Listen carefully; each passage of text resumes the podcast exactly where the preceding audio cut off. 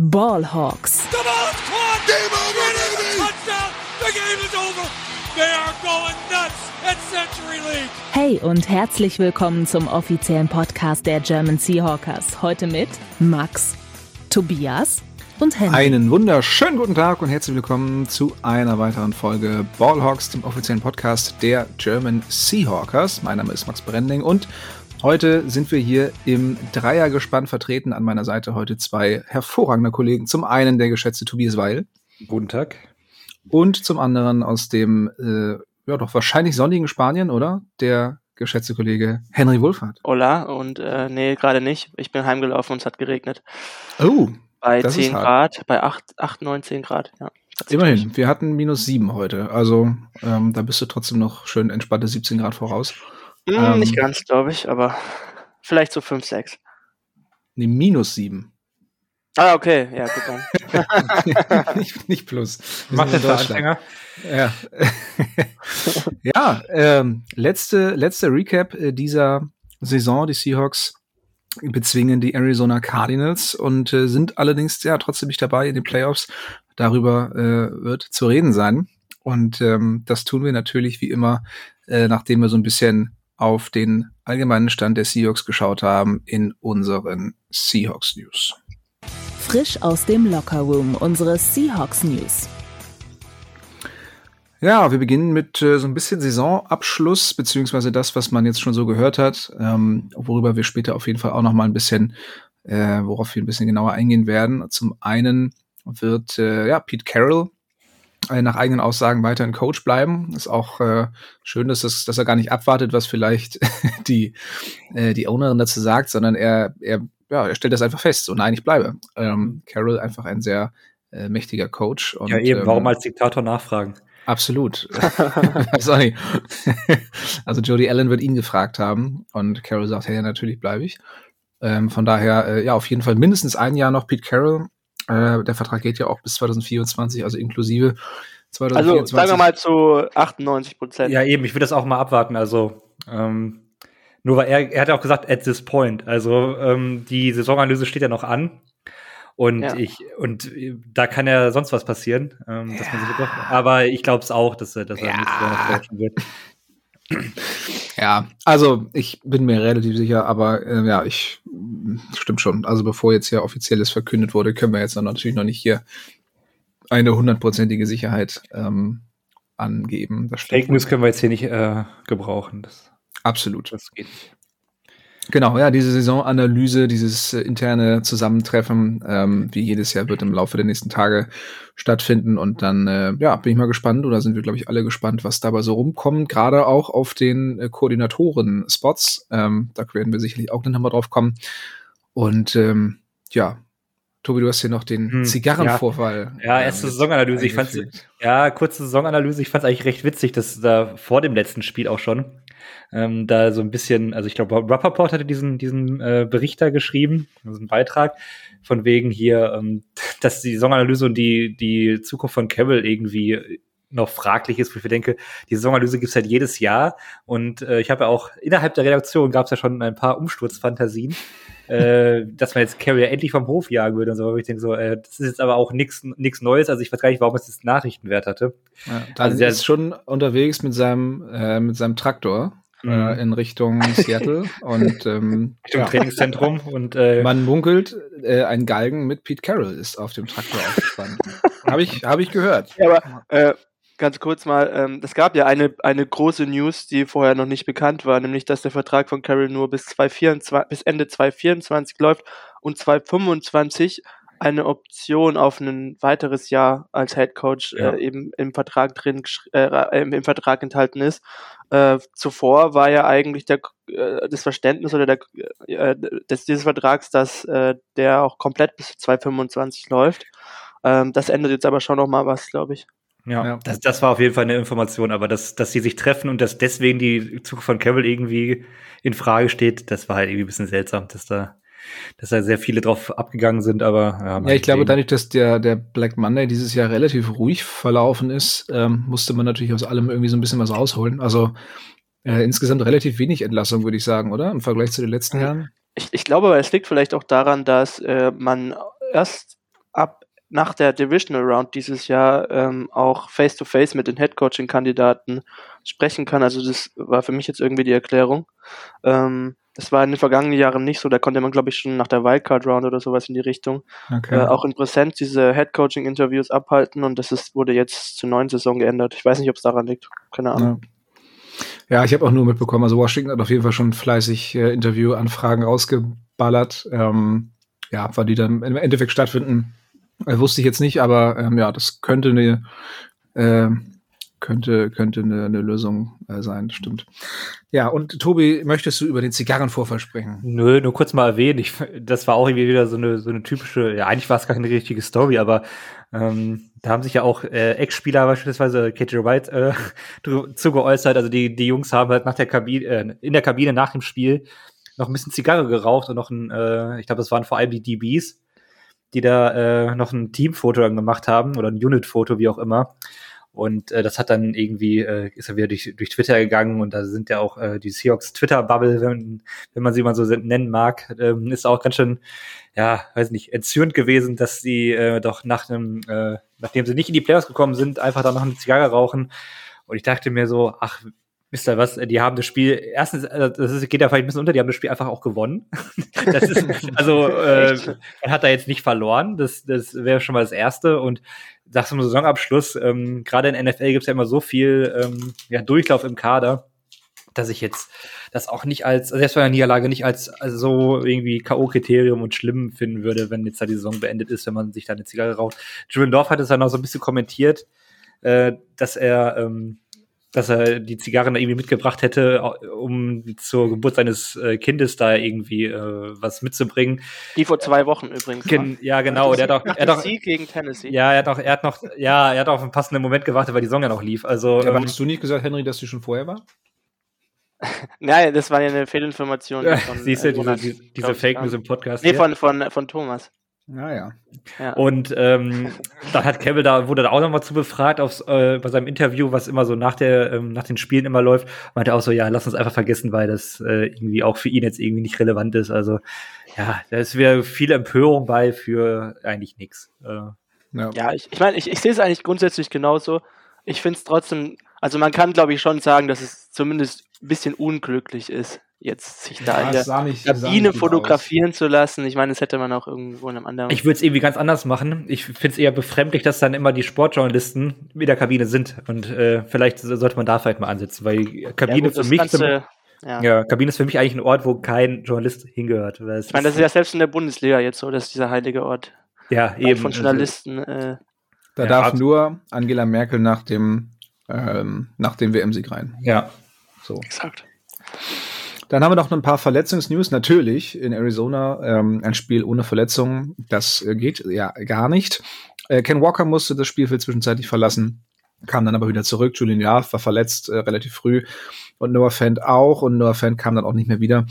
Aber ähm, ja, gut, was jetzt über Verletzungen zu sprechen, ist natürlich dann für die für die Spieler ähm, individuell unschön, äh, die Saison jetzt nochmal mit einer Verletzung zu verlassen. Aber ich glaube, das ist alles nichts, was äh, aus Fansicht jetzt äh, für Ja, es interessiert dich einfach jetzt nicht mehr, weil es relevant ist. Völlig richtig. Das sind für mich, das ist, das ist Spielfleisch und, und was da außerhalb der Saison passiert mit diesen Körpern, ähm, interessiert mich überhaupt nicht. Von daher ähm, denke ich mal, können wir ja auch äh, fahren und ähm, ja, blicken nochmal zurück ein letztes Mal auf ein Spiel der Seahawks, in diesem Fall auf das Spiel der Seahawks gegen die Cardinals. Let's Talk Turkey. Der Rückblick. Ja, du hattest es angesprochen. Ähm, die Seahawks sind tatsächlich gewonnen. das ist alles ein bisschen untergegangen.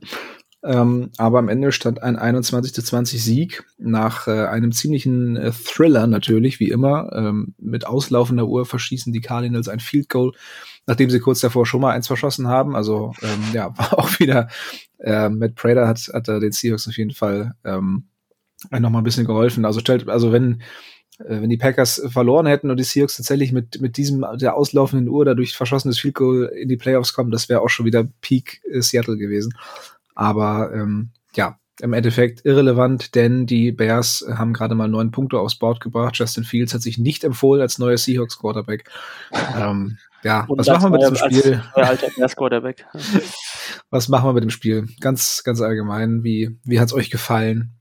Ja, gar nicht. Also muss ja wirklich sagen, Scheiße. ich bin ja wirklich keiner, der, der jetzt irgendwie so unnötig draufhauen will und auch sich dann irgendwie so, also ich rede mich, glaube ich, relativ selten hier in Rage, aber äh, es war schon über viele Strecken des Spiels auch wirklich äh, unglaublich zäh, also auch von beiden Seiten. Also ich meine, die Cardinals sind halt auch aktuell eines der schlechtesten Teams in der NFL und ähm, das hat halt irgendwie, also dann sind es halt diese Division-Duelle, die immer so ein bisschen enger, aber es hat auch äh, zum Zuschauen auch keinen Spaß gemacht. Dazu war es halt auch so, dass es eines der wenigen Spiele war, wo ich wirklich meinen Second Screen dabei hatte, äh, weil ich ja Packers gegen Bears noch äh, auf dem zweiten Bildschirm verfolgt habe und ähm, deswegen, also äh, da war vielleicht die Konzentration beim Seahawks-Spiel jetzt auch nicht bei 100 Prozent, ähm, aber man könnte auch meinen, bei den Seahawks-Spielen war es das auch nicht. Also es war irgendwie alles ähm, für Woche 18 dann ja, ähm, alles ein bisschen sloppy Ja. und ein bisschen schlecht und äh, in der Ausführung und ähm, ja, und über Tackling beispielsweise müssen wir ja eigentlich als auch nicht mehr reden.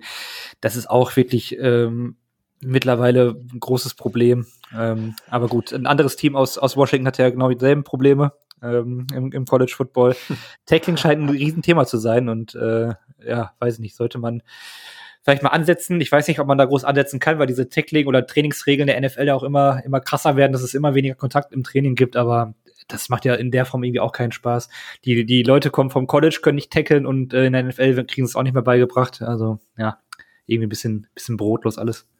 Ich habe mich sowieso schon nach dem verlorenen Spiel gegen die Steelers eigentlich damit abgefunden, dass wir dieses Jahr nicht die Playoffs erreichen und das, deswegen auch das Spiel relativ emotionslos verfolgt im Vergleich zu den anderen Spielen diese Saison. Und ja, für mich ist das ganze Matchup wieder so ein kleiner Mikrokosmos der gesamten Saison gesehen Absolut. Ja. äh, gewesen. Ähm, ja, sloppy, ähm, underwhelming, ähm, klar hinter den Erwartungen zurückgeblieben. Ähm, dann gewinnt man das Spiel, ähm, ja, ziemlich unverdient, äh, genauso unverdient wie eigentlich unser positiver Rekord in dieser Saison ist und ja, verpasst dann zu Recht auch die Playoffs, ganz klar. Ich meine, wir haben, glaube ich, einen Point, Differ äh, eine Point Differential dieses Jahr von minus 28 und sind damit, glaube ich, auf Platz 22 in der NFL. Also das zeigt, glaube ich, auch so ein bisschen, dass wir eigentlich dieses Jahr sowieso nicht zu den Playoffs verloren äh, gehabt hätten. Ich würde aber eigentlich gegenhalten, weil der Rekord spiegelt, glaube ich, das Team ganz gut wider, weil du meinst, das wäre, äh, positiver Rekord wäre irgendwie auch nicht so verdient. Also ich finde, wir haben auch genug Spiele in der Saison gehabt, die wir einfach selbst komplett liegen gelassen haben und äh, ich glaube, das, das passt soweit schon ganz gut mit dem 9-8, die, die wir jetzt rausgegangen sind. ja, also das zweite Spiel gegen die Rams und das Spiel gegen die Bengals, das waren schon. Zum Beispiel. Ähm, also ja, halt äh, irgendwie immer, immer in den Spielen mit drin gewesen, über die gesamte Saison, bis auf ein paar einzelne Ausnahmen, aber halt nie wirklich gut genug, um irgendwie dann auch in den Playoffs äh, irgendwie. Ja, es war, es, es war jetzt kein, kein Feuerwerk auf, auf, kein, auf, auf keiner Seite ähm, des Balls im, im Laufe dieser Saison, das stimmt, aber ich, ich finde, du hattest schon ganz richtig gesagt, ähm, mit diesem Mikrokosmos, also dass dieses, dass dieses Spiel war eigentlich genau so, wie die ganze Saison verläuft. Du hattest wieder ein absolutes Herzschlagfinale. Ähm, die Seahawks haben es am Ende noch irgendwie geschafft. Du hattest einen okayen bis guten Quarterback mit Gino, der hat wieder ein gutes, solides Spiel Ja. gemacht. Ähm, war jetzt auch kein, äh, also man saß jetzt nicht vor dem Screen und dachte, oh mein Gott, Gino MVP, aber es war wieder völlig solide. Ähm, du hattest ähm, ein, ein grausiges Laufspiel, das nur am Leben gehalten wird, weil Kenneth Walker für jeden Yard, den er äh, gewinnt, gefühlt acht Yards irgendwie durch die Gegend laufen muss. Also ähm, jeder einzelne Spielzug war gefühlt, Walker läuft in eine Richtung, sieht, alles ist dicht und läuft dann in einem riesigen Bogen nochmal komplett um die um die Defensive Line rum, um dann doch wieder sechs, sieben, acht Yards zu machen. Also ähm, ein, ein unglaublich ähm, ja, starker Effort von, von ihm, finde ich, in dieser Saison, wenn man sich das, das Runblocking anguckt. Das war über viele, über weite Strecken nämlich richtig, richtig schlecht. Ähm, ja, du hast wieder eine Defense, die den Lauf nicht stoppen kann. Also James Conner ist da wirklich durchgewalzt, es sei denn, er hatte Witherspoon gegen sich. Der hat nämlich auch wieder sehr gut gespielt. Auch das wieder äh, eine Blaupause für die ganze Saison. Also ja, im Grunde war dieses Spiel eigentlich genauso, wie man es erwarten konnte und eine sehr logische Fortsetzung der letzten Wochen. Ja, exakt. Das war zum Sonntag. Ja, wollen wir ein bisschen detaillierter vielleicht reingehen ähm, und einmal mit der mit der Offense beginnen. Ähm, ich habe schon ein bisschen was zu, zu Gino gesagt. Ähm, Tobi, wie hat er dir gefallen? Ja, ich glaube, zu Gino ist alles gesagt. ja. ja, gute, sicherlich hier. Herr Gino 6, äh, 16 Pässe angebracht für 28 Yards, 109. Das glaube ich nicht. Ne, 16 von 28 Würfen für 189 Yards, zwei Touchdowns, keine Interception. Eigentlich fehlerfrei äh, gespielt gestern, vorgestern. Mein Gott, also, also man, ja, diese Übermüdung äh, tut mir gerade nicht so gut. Ähm, ja, also er hat gespielt wie immer. Ich finde, er hat ähm, ja, das gezeigt, was er eigentlich immer gezeigt hat. Er hat, ich habe heute ein Stat gesehen, dass er seit Woche 13, wo er jetzt wieder kam, ist er beispielsweise der äh, Quarterback 2 nach EPA und äh, diesem ähm, Completion Percentage over Expectation. Also selbst in Advanced Stats ziemlich, äh, ja, also es ist schon mehr als solide, das ist eigentlich schon ziemlich gut. Ich glaube auch nach, nach ESPNs Quarterback Rating war, glaube ich, auch auf zwei oder sogar auf eins seit, seit, ein, seit ein paar Wochen. Also, ja. ja. Ja, und ich glaube, er hat da auf sieben abgeschlossen in diesem, in diesem Quarterback-Rating. Also ich, äh, genau da will ich noch einschätzen. Also ähm, zur Saison kam es eigentlich ein gelungener Abschluss. Äh, ein bisschen mehr Volumen in seinem, in seinem Passing Guards würde man vielleicht doch ganz gerne sehen. Aber das ist natürlich auch immer so ein bisschen, ähm, ja, ein Spiegelbild auch dieser Offense, die ja dann vielleicht auch in den Erwartungen geblieben ist. Ich hatte sie ja relativ ja, was soll ich sagen, also gewagt war schon, aber ich habe ja gesagt, also wenn die mit den Waffen, die sie haben, alles abrufen, ist es ein Top 5 Offense, äh, das sind sie jetzt nicht geworden, muss man ja auch ganz klar sagen. Aber ja, also ich glaube, das ist eine äh, Position und, eine Personalie, über die wir eigentlich jetzt nicht so groß sprechen müssen, ähm, auch, auch im Hinblick auf die neue Saison. Ähm, ja, also ich bin mit seinem ähm, Spiel immer noch sehr zufrieden und äh, ich denke auch, das wär, wird auch nächstes Jahr so sein. Ja, würde ich mich eigentlich anschließen. Ähm, also an Quarterback-Play lag es diese Saison auf jeden Fall nicht, dass wir die Playoffs verpasst haben. Ich habe auch eine Statistik gesehen, dass wir nach Points pro Drive auf der 11 oder 12 sind, aber halt mit die wenigsten offensiven Drives überhaupt in der ganzen Liga hatten, wo wir, glaube ich, äh, auf 27 oder 28 gelegen sind.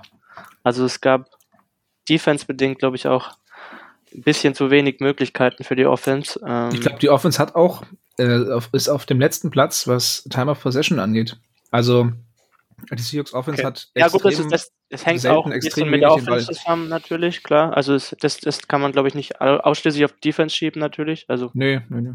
Ähm, aber ja, ähm, generell hat, hat er wieder ein gutes Spiel gemacht. Ähm, die Konstanz von ihm hat mir eigentlich über die gesamte Saison ganz gut gefallen. Ähm, und äh, ja, wird auch nächstes Jahr unser Starting Quarterback sein, ganz klar. Ja, ein armer Mann wird er nämlich nicht sein. Also äh, das hat auch ein bisschen jetzt, also ähm, was ich jetzt reinbringe, ist so ein bisschen auch mit Blick auf nächstes Jahr schon. Es, äh, Gino hatte nämlich fünf, ähm, zwei Millionen Incentive Escalators, wie es heißt. Ähm, ja. Die hat er alle nicht erreicht und dieser ja. Bonus, der wäre nicht dieses Jahr dann fertig gewesen und der würde äh, in den ähm, Cap Space nächstes Jahr gehen. Sprich, also 10 Millionen. 10 Millionen man, eingespart. Die man sich potenziell dann irgendwie gespart hat. Vielleicht, ja, okay, wenn man ein bisschen realistisch und ein bisschen konservativer rechnet, vielleicht so vier bis sechs.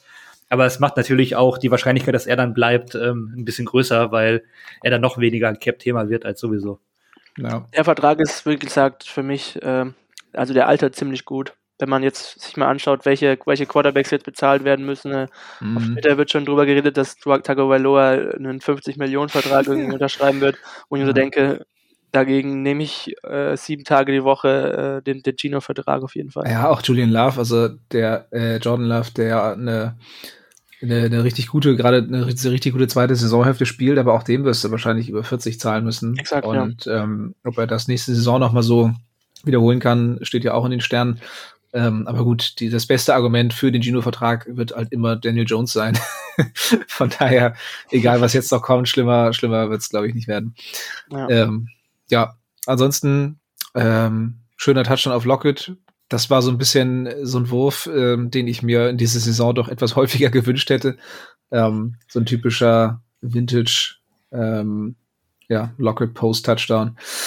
Aber ja, irgendwie hat es diese Saison ein bisschen, ich weiß nicht, ob es eine Chemie lag zwischen den beiden oder, oder ob Lockett an sich einfach auch ein bisschen abgebaut hat, weniger Separation kreieren konnte. Aber gegen die Cardinals ist er irgendwie immer gut drauf. Also ich muss aber sagen, ne, bei dieser Lockett-Diskussion, wo ja auch immer spekuliert wird, ob er jetzt irgendwie zurücktritt oder so. Ich habe das dieses Jahr nicht so negativ gesehen. Also ich habe Lockett äh, schon stärker gesehen als, glaube ich, viele andere. Ja, ihn auch nicht in Fantasy, oder?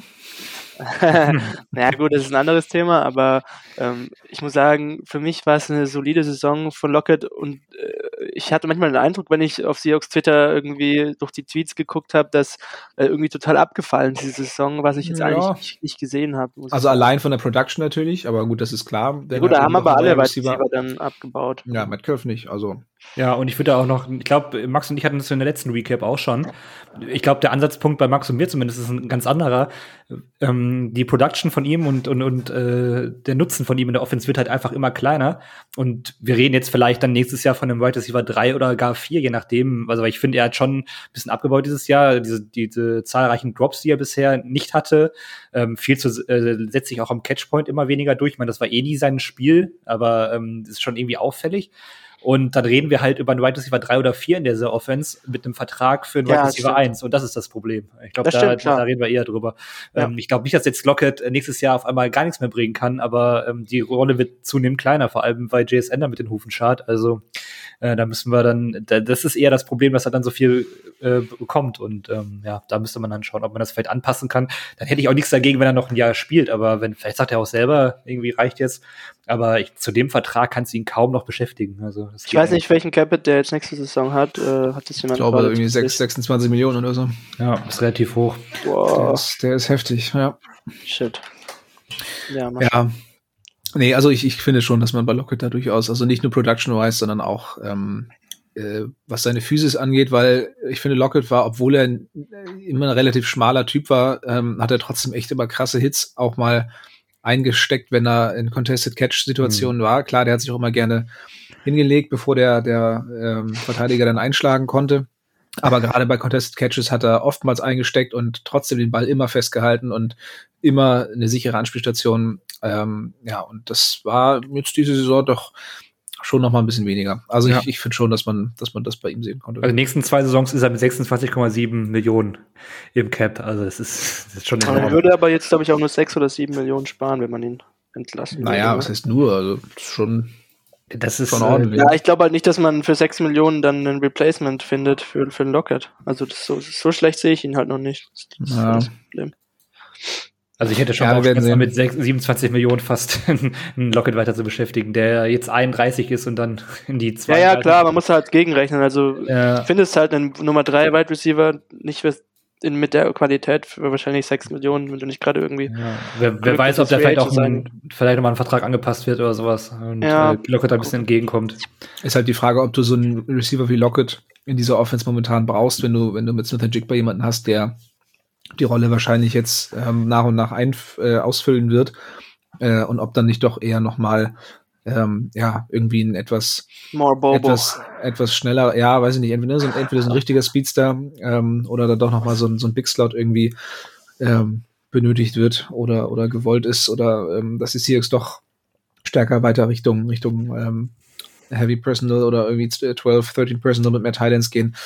Ähm, man weiß es nicht. Und wir wissen ja jetzt auch noch nicht, wer der Offensive Coordinator der Seahawks sein wird. Also ähm, ja, ich glaube, davon hängt dann wirklich ab, ähm, ob Lockett bleibt und ähm, wie insgesamt die offensive Ausrichtung der Seahawks sich, sich dann entwickelt. Ja, das Laufspiel hat ähm, statistisch gesehen eigentlich ganz gut funktioniert. also ähm, Walker mit, mit, ich glaube, fast fünf Yards pro Lauf und auch einigen sehenswerten Raumgewinnen, auch äh, Chabonnet hier und da, aber wir haben es schon angesprochen, das wirkte alles doch sehr zufällig. Ähm, ich meine, wir sind jetzt alle, alle keine Offensive Line-Experten, aber dass, dass da mal so ein bisschen Konstanz in das Laufspiel kommt und, und regelmäßig da mal ein bisschen ähm, was weggeblockt wird, das ist schon echt überschaubar. Ja, auch da wieder.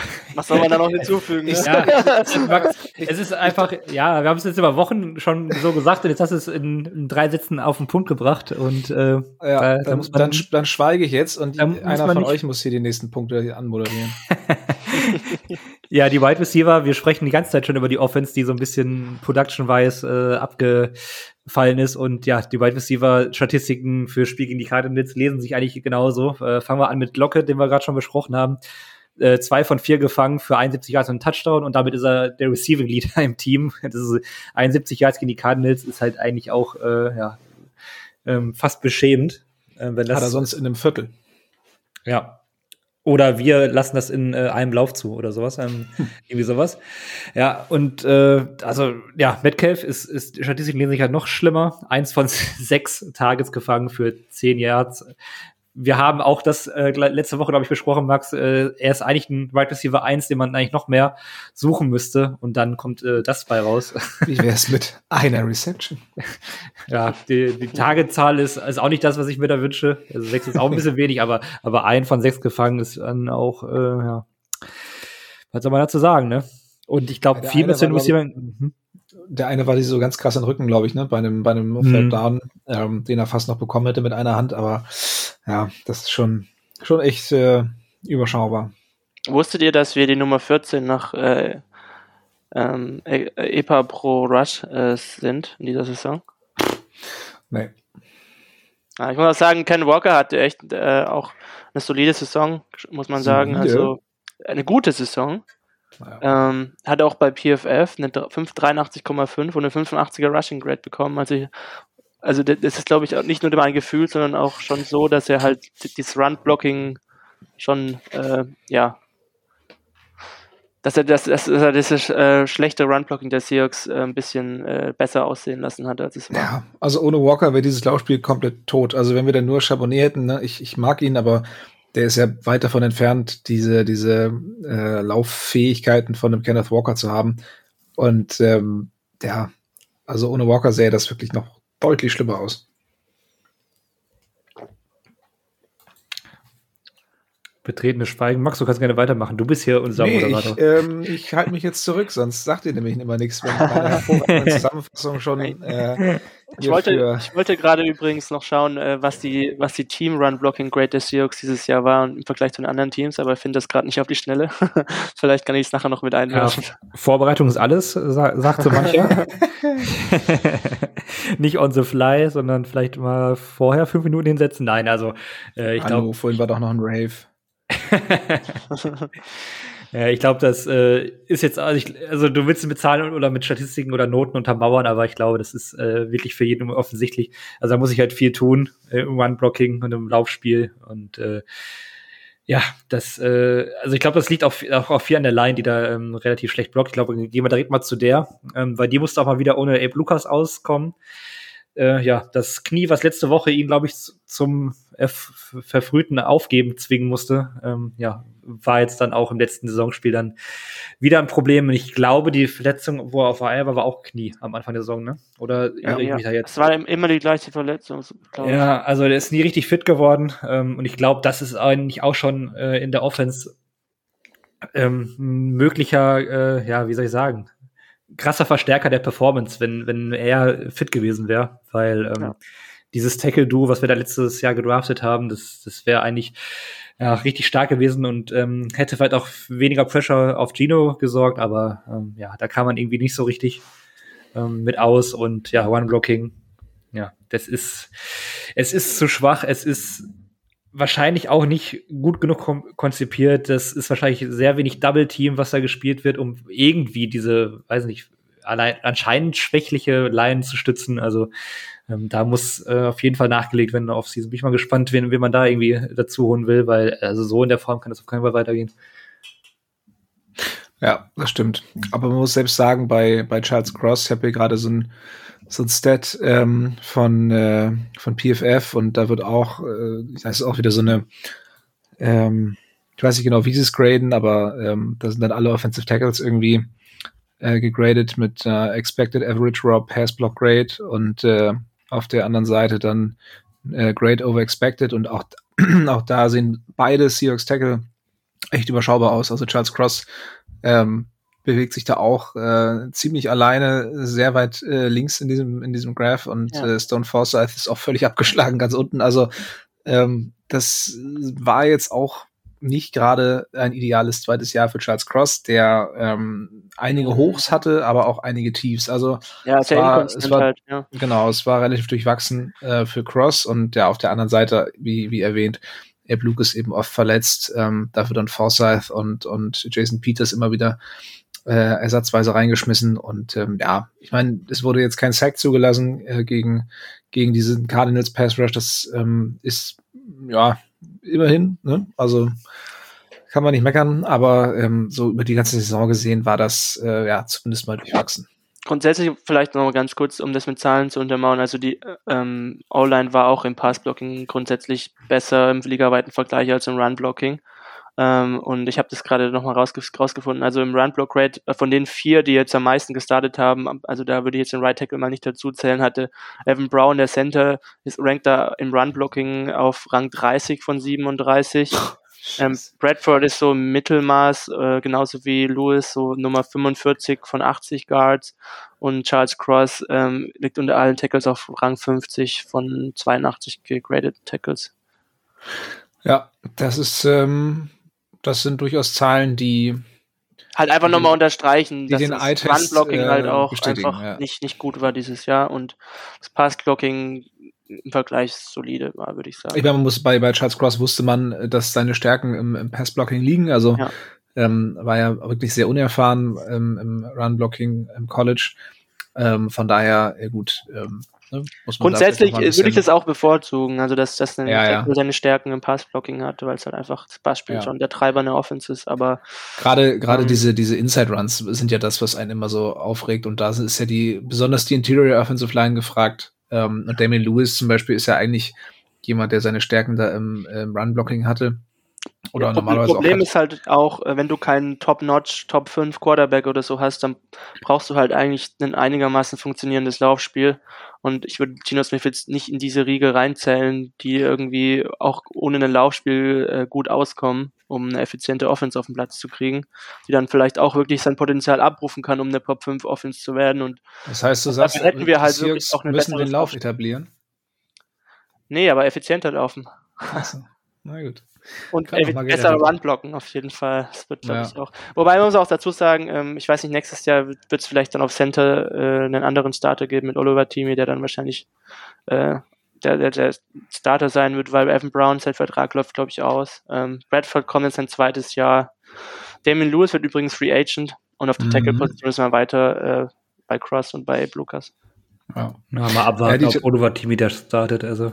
Ja, war auch nicht so überzeugend, das stimmt wohl. Also, ja, Rookie Center halt, ne? Also, ich weiß nicht. Ja. Ja, aber ein relativ alter Rookie Center, wenn ich das nicht äh, falsch in Erinnerung habe. Und ähm, Evan Brown hat anscheinend jetzt auch keine Bäume ausgerissen dieses Jahr. Und trotzdem äh, hat man dem Rookie da nicht äh, die Möglichkeit gegeben zu spielen und zu entwickeln. Also. Ja. Auch, auch Oliver Timi hatte eine Pass-Block-Rate von 75,5 und nur eine Run-Block-Rate von 50,1. Ja. Hat da wohl auch nicht seine Stärken gehabt. Die Titans haben wir eben noch übersprungen. Da können wir vielleicht noch mal kurz ähm, Will Disley loben, der seinen ersten äh, Touchdown diese Saison gefangen hat, aber auch insgesamt ja auch nur noch ein, ein Schatten seiner selbst, wenn man äh, so seine ersten ein, zwei Jahre, ich glaube gerade das erste Jahr sich anschaut unter Russell Wilson damals noch, das war ähm, eine richtig, richtig positive Überraschung. Äh, Will Disley damals als eigentlich reiner Blocking-Titan zu den Seahawks gekommen und hat dann tatsächlich mit äh, ja ziemlich guten Receiving-Qualitäten überrascht, ähm, dann aber ja mehrere Verletzungen, Patellasehne, Achillessehne. Und mittlerweile ist er dann auch im, im Death Chart normalerweise einen Tacken nach unten ge gefallen und zwischendurch war auch nur noch die drei, aber jetzt ähm, hat er mal wieder ein ganz gutes Spiel, den Touchdown gefangen und auch einen, ähm, einen tiefen Ball von, von Gino noch gefangen. Also ähm, ja, da war er endlich mal wieder ein bisschen produktiver. Äh, ja. Kobe Parker sind ein paar Bälle gefangen, aber insgesamt nur für acht Yards. Ähm, ja. Man, Will Disley ist halt auch eigentlich ein Cut-Kandidat, ne? Also da schreibt ja, man 7 leider. Millionen ein und er hat einen Capit von 10,1, äh, ja. Dead Cap von 3,1. Der ja, Vertrag war ja von vornherein, also das hat ja, ja das gesagt. natürliche war nach dieser Saison, ja. ja. Äh, also den werden wir, glaube ich, nächste Saison höchstens sehen, wenn er halt vielleicht dann nochmal für, für, für einen günstigeren Vertrag dann in der Free Agency äh, unterschreibt, aber ich glaube nicht, dass man ihn auf dem Vertrag behält. Ja. Ich werde niemals vergessen, das erste Spiel gegen die Broncos von ihm. Also, ja, same. ich glaube, das waren zwei Touchdowns und keine Ahnung wie viel, über 100 Yards. Ja, und das haben wir trotzdem verloren. Ja, das war mir damals aber dann zum Glück erstmal, also nicht egal, aber ähm, da war ich noch ein bisschen involvierter in Fantasy und da dachte ich mir so, boah, den muss jetzt aber sofort irgendwie. Äh, Achso, ich dachte, du hättest ihn aufgestellt. Nee, das der erste Spiel, den. Das war übrigens das Spiel, das, das war übrigens das Spiel, wo Shaquem Griffin auf Inside Linebacker gestartet ist. Ah, ja. Stimmt, mein Gott, ey. Lang, lang ist's her. So, mhm. Tobi, Defense, hau mal raus. Ja, wenn wir, wenn wir bei Offense enttäuscht sind, dann fangen wir bei der Defense eigentlich genauso an, nur eigentlich nochmal alles ein bisschen schlimmer. also Defense, äh, ja, da will, ich bin ja mal sehr gespannt, wie, wie man das adressieren will in der Offseason. Insbesondere, weil wir halt eigentlich nicht großartig Ressourcen haben ab dieser Saison. Also letztes Jahr hatten wir halt noch die zwei First, zwei Second äh, ein bisschen Cap Space, aber dieses Jahr ist das halt alles nicht mehr der Fall. Wir haben den Second Rounder verscherbelt, ähm, wo wir nicht mal wissen, ob Williams wieder unterschreibt und dazu halt äh, wenig bis gar kein Cap Space. Ne? Ja. Weiß ich, ja, ich glaube aber, ich glaube, Capspace äh, ist in denen, ich habe mal so ein bisschen mit diesem Calculator da rumgespielt. Ich glaube, da kriegt man zur Not auch noch ein bisschen was frei. Also das, das, ja, das, das immer, aber das sie schon machen. Also jetzt nicht auch nicht mit irgendwie äh, Void Years oder sowas, dass man das irgendwie Adams cutten, Disley cutten, Lockett cutten und ja. schon hast du hier Raymond äh, Jones cutten.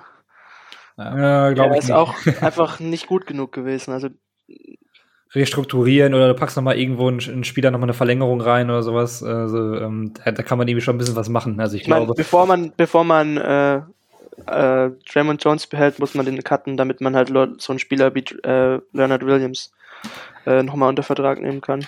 Ja, aber ja. ich glaube, also ich, ich, war auch ein bisschen überrascht. Äh, ich glaube, der die Kaderstruktur bzw. die Vertragsstruktur des, des Kaders ist gar nicht so übel.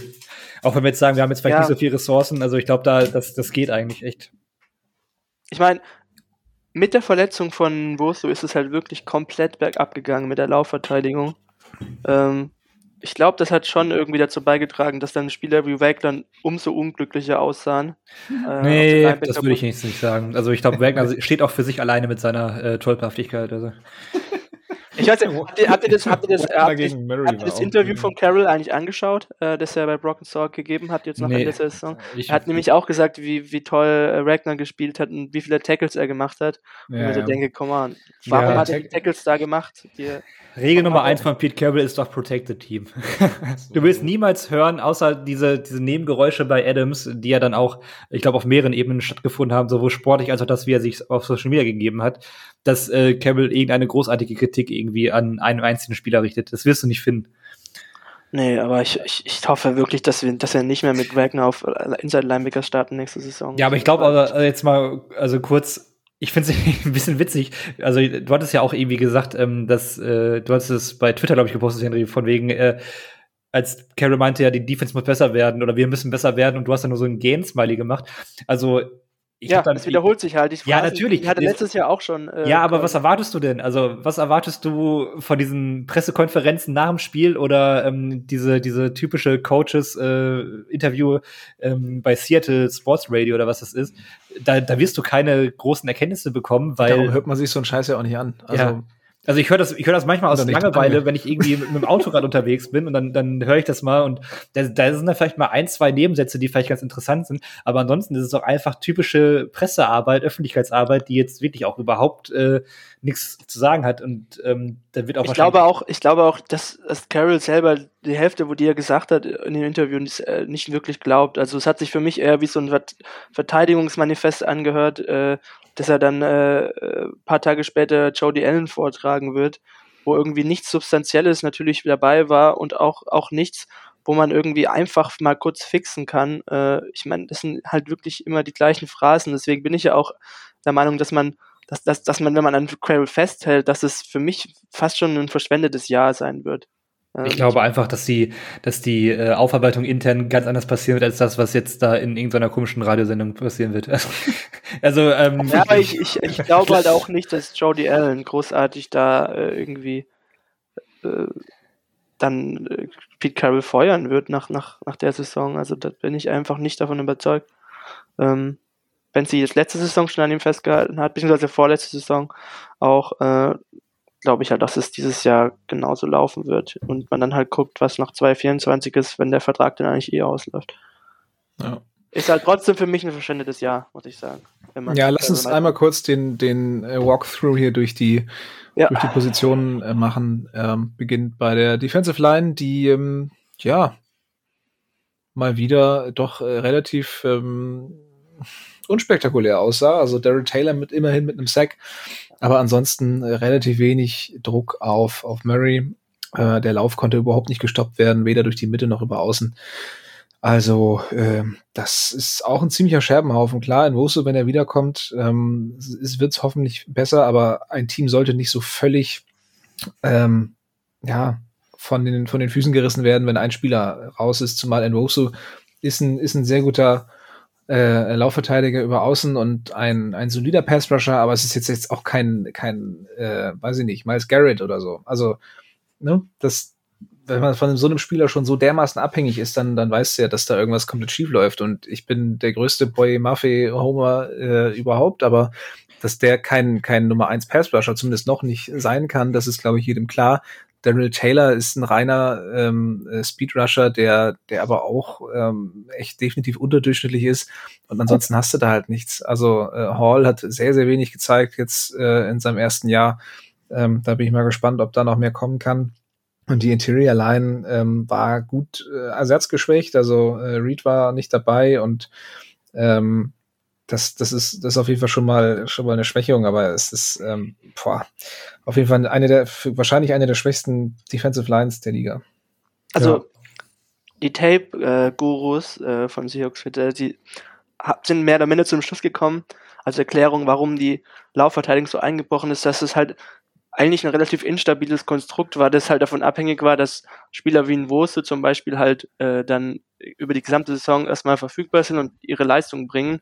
Und wenn du dann ein oder zwei dieser Teile rausnimmst, dass dieses Konstrukt dann zusammenfällt. Ich meine, die Seahawks Defense hatte, glaube ich, in den ersten fünf Wochen eine der besten Laufverteidigungen und ist danach dann komplett eingebrochen. Und ich glaube, da ist dann schon was dran irgendwo, dass dann diese Defizite von anderen Spielern halt äh, ja viel stärker ans Tageslicht äh, rücken, äh, wenn, wenn, wenn dieses Konstrukt dann im gesamten halt aufgrund dessen, dass dann Spieler wie Nuo so wegbrechen, nicht mehr so richtig funktioniert.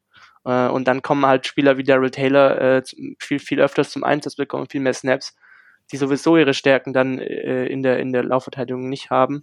Ähm, Mafe war für mich auch so ein Fall, wo ich wo ich dann auch gesehen habe, dass er vielleicht dann doch nicht so gut war, wie, wie ich ihn am Anfang der Saison angeschätzt hatte. Also dass dann auch seine Schwächen stärker ähm, ähm, zutage ähm, getreten sind, ähm, als, als er dann nicht mehr ein Wosu auf der anderen Seite hatte ähm, und er dann vielleicht ähm, ja, mehr Verantwortung halt hatte, die er dann nicht ganz ausfüllen konnte am Ende des Tages. Ja, definitiv. Also äh, allein in den äh, wenn man jetzt einfach mal nur auf die Sex schaut, dann hat er fast alle äh, ja in der ersten Saisonhälfte geholt. Und ähm, ja, ist halt einfach keine Eins. Äh, ich weiß nicht, ob es noch werden kann, ähm, aber wahrscheinlich nicht, so wenn man ehrlich ist. Ich glaube, er kann eine gute Zwei werden, ähm, wenn er einfach nicht so viel Aufmerksamkeit von der Offensive Line bekommt. Aber du hast ja auch niemanden, ne? also Maffei ist ja schon so eine, weiß ich nicht, in Schulnoten ausgedrückt, so eine zwei bis drei und dahinter kommt ja kaum was nach. Das heißt, als Offensive Line, die sich jetzt irgendwie um den Pass Rush kümmern muss, äh, weißt du gut, wir schalten, wir schalten Mafia aus und dann hast du da höchstens noch irgendwie so einen Daryl Taylor. Und dann musst du so ein bisschen noch gucken, dass über Inside nicht Jaron Reed noch mal so einen Zufallshack hat.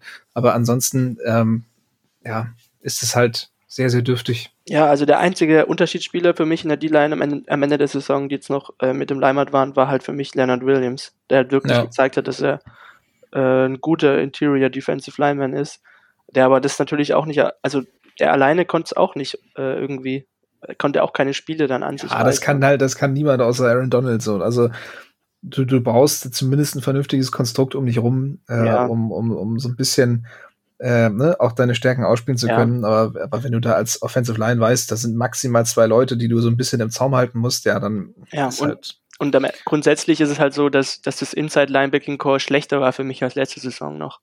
Äh, und dazu hast du dann halt dann äh, noch eine Regression gehabt von Woolen auf Cornerback.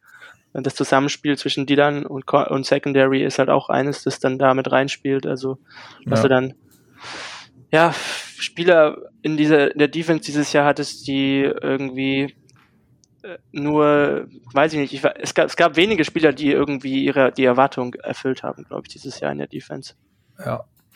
Ja, Linebacker äh, würde ich höchstens nochmal John Brooks ansprechen wollen, der ähm, ja Free Agent wird. Also da bin ich sehr, sehr, sehr gespannt, was der für, für einen Markt hat. Kann ich überhaupt nicht einschätzen. Ich weiß nicht, wie es bei euch ist, aber ähm, der hat für meine Begriffe eine okaye Saison gespielt. Ähm, ja. Hat auch definitiv Schwächen in, in Coverage. Also das ist ähm, leider nicht so viel besser geworden, wie man sich das jetzt erhofft hätte äh, seit, sein, seit seinem Rookie-Jahr. Aber ähm, von den Linebackern war das noch so mit am ordentlichsten, was jetzt leider auch keine große Kunst ist, aber würde mich zumindest nicht, ähm, nicht ärgern, wenn sie den zurückholen. Ist natürlich alles eine Preisfrage. Ähm, ich weiß nicht, habt ihr eine Idee? So, was glaubt ihr, in welchen Sphären der sich finanziell bewegen wird?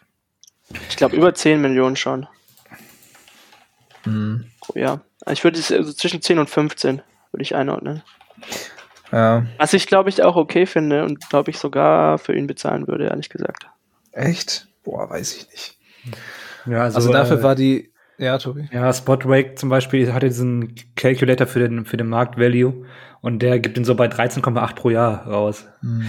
Ja. Ich meine, das ist das, was er auf dem Free Agent Markt wahrscheinlich bekommen wird. Aber dafür war die Unit insgesamt echt zu schlecht, als dass ich einem einzelnen Spieler dann wieder so viel zahlen würde. Ja, sie, also, ich bin ja bei Brooks generell weniger kritisch. Also, ja, ich auch, glaube ich. Inzwischen zumindest.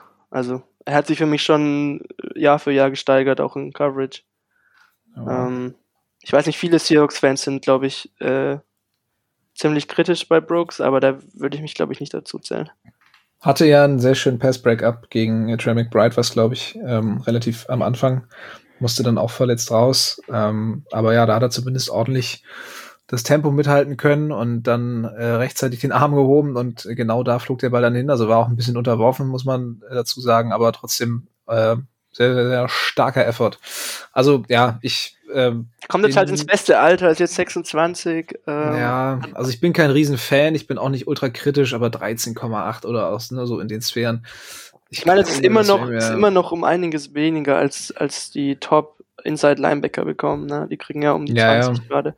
Ja. Von dem her fände ich es vertretbar, glaube ich. Ja, und es würde auch noch so ein bisschen passen. Die 5-Jahres-Option von ihm wurde ja abgelehnt. Die hat, die hat, mhm. hat damals 12,7 Millionen ja. Wert gehabt. Und wenn man sich dann, äh, ja, wenn man dann trotzdem irgendwie da rauskommt, glaube ich, wäre es nicht das Schlechteste, was man machen kann. Ja, und ich weiß nicht, ob es allzu schlecht war, die abzulehnen. Ich meine, wenn man ihm einen langfristigen Vertrag in der Free Agency dann geben kann, wenn er dann auch, wenn er das Angebot des Seahawks halt auch annimmt, mh, mm, dann wird der Capit auch nicht bei 12,7 irgendwie liegen nächstes Jahr, ähm, sondern äh, wahrscheinlich. Ja, und man muss ja auch sagen, er hat ja auch, und ich sehe ihn auch als klare Mittellinebacker und nicht ja, in, äh, ja, irgendwie okay. Strongside Linebacker oder, oder Weakside, wo wir eigentlich relativ wenig Dry Linebacker gespielt haben dieses Jahr. Ähm, er muss halt eigentlich auf dem Mittellinebacker-Spot von Wagner, also. Ja. Ja, Wagner muss weg. Wagner muss das, hat, das, hat, das hat er in der, in der Saison, wo Wagner weg war, auch gemacht und da sehe ich ihn halt. Also. Ja. Ja, weiß ich nicht, warum. Also, Aber war er da so gut, also letztes Jahr? also, ich glaube, dann ist natürlich die Frage, wie definieren wir halt gut dann, ne? Also, da war er okay. Und jetzt fand ich ihn, aber trotz der Kreuzbandverletzung, aus der er kam, gesteigert im Vergleich zum Vorjahr. Ja. ja, aber dann, also Linebacker wird ja eh eine Baustelle werden und dann muss man halt sehen, wo man ihn hinstellt. Aber ähm, ich glaube, er profitiert natürlich auch nicht davon, dass ähm, es dann Defizite von anderen Spielern in der Nähe gibt. Also, Exakt, ja. Ja, das stimmt. Klare Defizite muss man ja auch wirklich dazu sagen. Ne? Ja. Kommen wir zu dem Spieler, der als einziger äh, keine Defizite aufzuweisen hat. Ähm, unser, ja, wahrscheinlich unser aller kleiner Held der Saison, äh, Devin Witherspoon, der wieder ein sehr gutes Spiel hatte, der ähm, ja gefühlt der einzig gute Tackler in dieser Defense momentan ist. Äh, wobei gut, äh, Wagner sammelt ja fleißig Tackles, also kann man jetzt kann man mir jetzt nicht absprechen, äh, aber mit was für einer äh, ja, Garstigkeit, der da reingeht und, und so ein James Conner da von den Füßen holt, der äh, nochmal einige Pfünde mehr wiegt als, als er selbst. Ähm, auch im, im letzten Spiel gegen ähm, ähm? Die Steelers? Jalen Warren, so. Ja, ja, mir fiel gerade. Ja, ich ja. war gerade bei James Conner, aber der, der, der, der, war, der war vorher bei den Steelers, so.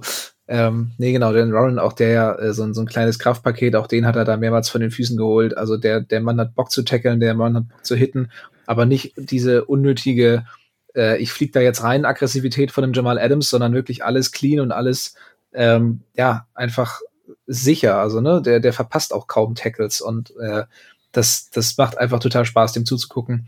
Ähm, sowohl in Coverage als auch gegen den Lauf. Ähm, mega, mega cooler Spieler und äh, definitiv ähm, auf defensiver Seite sowieso, aber ich würde auch sagen, im ganzen Team so der, der Star der Saison.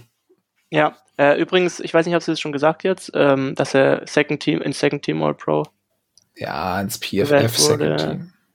Ich, was, war es nicht das offizielle? Du liest auch überhaupt nichts, ne? Genau das, genau darüber haben wir vorhin noch im, im Chat geschrieben, dass wir das. ich habe nur Team All Pro gesehen. ah, ja. Wieder nur überflogen. Aber da sehe ich ihn halt auch. Also einer der besten äh, Nickel-Cornerbacks dieses Jahr in der gesamten Liga. Ja, wobei ich dazu sagen muss, dass ich auch beileibe nicht alle Nickel-Cornerbacks der Liga irgendwie verfolgt habe. Also, ja, safe, aber. Ähm, da weiß ich jetzt auch nicht, ob da vielleicht noch jemand hervorsticht. Aber ja, das ist schon, macht schon Spaß. Adrian Franke hatte übrigens auch äh, in seinem All-Pro-Team als den besten Nickel-Cornerback der Saison. Ja, siehst du mal. Ja, ansonsten ähm, durch die Luft ging relativ wenig für Arizona. Ähm, Uhlen wieder mit äh, Tackle-Problemen. Ähm, immerhin sah er diesmal nicht, es sah nicht so aus, als läge es am Effort, sondern einfach äh, ja ein bisschen, bisschen mehr in, in, in, ins Gym und der wiegt halt nichts. Ne? Ja, ja, genau. Also der wird da halt dann auch mal durch die Gegend geschubst und geschoben. Ähm, aber ich wundere, dass er seine Arme da nicht vernünftig rumkriegt. Also, oder auch mal ein bisschen tiefer tackelt. Also der ist auch total irgendwie ähm, upfront da versucht, äh, Connor da irgendwie auf Brusthöhe zu tackeln, wo ich mir sagte, so, ja, natürlich klappt das nicht. Ähm, so, dann spring ihm doch da in die Beine rein, so mein Gott. Ja, der niedrige Mann gewinnt halt, ne? Ja, genau. Das ist halt natürlich mit der Größe von Woolen auch nicht das Einfachste. Also. Ja, aber, aber man kann es ja wenigstens versuchen, aber der ist wirklich ja. gefühlt äh, aufrecht stehend, da mit seinen äh, Slenderman-Armen da irgendwie um ihn rumgegriffen. Ähm, aber das, ja, das funktioniert halt nicht. In der Tat. In der Tat. ja, ansonsten Safeties, Henry, dein Take zu den Safeties? Wir haben überhaupt nichts. Darum einfach bei Henry in die Scheiße rein. Ja, ich bin froh, dass ich es jetzt noch nicht war. Ja. Mm, ich, ich glaube, Julian Love hat wieder eines seiner solideren Spiele gemacht dieses Mal. Ähm, und ich würde jetzt auch mal damit rechnen, dass er nächstes Jahr wieder zurückkommt. Ähm, Jamal Adams ist ja raus gewesen für die ganze Saison. Ähm, und habe da jetzt auch zu dem Spiel speziell nicht großartige Takes, weil mir da auch das Tape dann einfach komplett fehlt, um das, äh, um das gut bewerten zu können. Also ich glaube, ähm, Love hat halt echt so mit der mit der Leistung der letzten Wochen so seine seine Reputation äh, nochmal ordentlich nach oben gepumpt. Also ich hatte das Gefühl, so am Anfang der Saison waren viele echt ein bisschen enttäuscht, inklusive mir. Aber jetzt hat er zwei, drei, vier gute Spiele zum Ende der Saison gemacht und plötzlich äh, ist er für alle gefühlt, also er ist ja im Pro Bowl, ne? Ich, warum auch immer. Ähm, weiß er selber nicht. Warum? Ja, gestern weiß er wirklich selber nicht, hat er ja gesagt. Er war völlig überrascht und ich dachte so, jo, wir auch. Ähm, aber ja, sowas kann so narrativ natürlich auch schnell, ähm, schnell kippen. Da hast du dann den äh, Recency Bias und äh, denkst dann nur noch an die letzten paar Spiele. Aber ja, gut, wenn das jetzt ein Trend ist, der sich dann in der nächsten Saison fortführt, dann nehme ich das auch gerne. Ja, was man so von den Giants-Fans teilweise gelesen hat, waren die, ja waren die ja sehr zufrieden mit ihm auch. Deswegen hatten mich ja. diese Anlaufschwierigkeiten auch gewundert. Ja, aber umso schöner, dass, dass er dann doch nochmal irgendwann seine Form gefunden hat. Ähm, es ist, glaube ich, aber auch die, äh, die Geschichte des Teams. Also, wenn er einfach konstanter gespielt hätte, würden wir wahrscheinlich auch viel weniger äh, über, äh, jetzt nicht über die Defense an sich sprechen, aber dann wäre schon wieder eine Baustelle weniger. Ähm, ja, es ist halt, äh, das Team ist halt wahnsinnig inkonstant. Was, was willst du machen, ne? Ja. Ja, Special Teams ähm, gibt es, glaube ich, auch relativ wenig zu, zu sagen. Ähm, wir haben immer noch einen sehr, sehr guten Panther, wir haben einen okayen Kicker und einen schrecklichen Returner und ähm, ja, glaube, so kann man es ähm, zusammenfassen, oder? Ja. ja. Sehr schön. Dann, äh, ja, äh, wollen wir noch mal ein bisschen das Big Picture aufspannen. Äh, Fazit und Ausblick, wie resümieren wir diese Saison? Ähm, Tobi, äh, the stage is yours. Hm. Ja, wo, wo fangen wir denn an? Weil es gibt eigentlich, es gibt bestimmt tausend Themen. ja, ich, ich weiß ja auch nicht. Also vielleicht so ein bisschen ähm, Erwartungen und, und tatsächliche, ähm, ja, tatsächlichen Output jetzt so ein bisschen gegenüberstellen. Also was, was hast du erwartet, so in Richtung sowohl Entwicklung der Spieler, aber auch ähm, ja tatsächlich sportliche sportliche Leistung. Also Gerade so im Vergleich zur letzten Saison, was war so am Anfang der Saison dein, äh, dein mhm. Gefühl und wie ist es dann jetzt eingetreten? Ah, das ist, äh, ja, es ist viel. Fangen wir mal mit der Offense an. Ja, also ich weiß ja auch nicht. Also, also Offense kann ich so warnen. ja, die Offense habe ich ja schon äh, jetzt ähm, im, im Laufe dieser Folge eigentlich gesagt. Also da habe ich viel größere Erwartungen gehabt, die jetzt in der Form leider nicht eingetreten sind. Aber ich würde jetzt auch nicht sonderlich pessimistisch in die Zukunft sehen, was die Offense angeht, weil ähm, ja. für mich das irgendwie kleinere Stellschrauben sind, die man da irgendwie drehen müsste.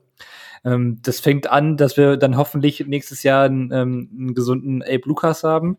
Dass äh, die, die Entwicklung von Cross war jetzt vielleicht nicht das, was, was man äh, sich erhofft hatte, aber er ist ja auch äh, weit entfernt von einem Totalausfall. Und äh, da, da denke ich einfach auch, dass, dass die Zeit und das Alter und die, die Entwicklung äh, ihm äh, schmeicheln wird und äh, dass wir da jetzt nicht eine weitere Baustelle haben, dass wir nächstes Jahr uns über einen neuen Left Tackle unterhalten müssen.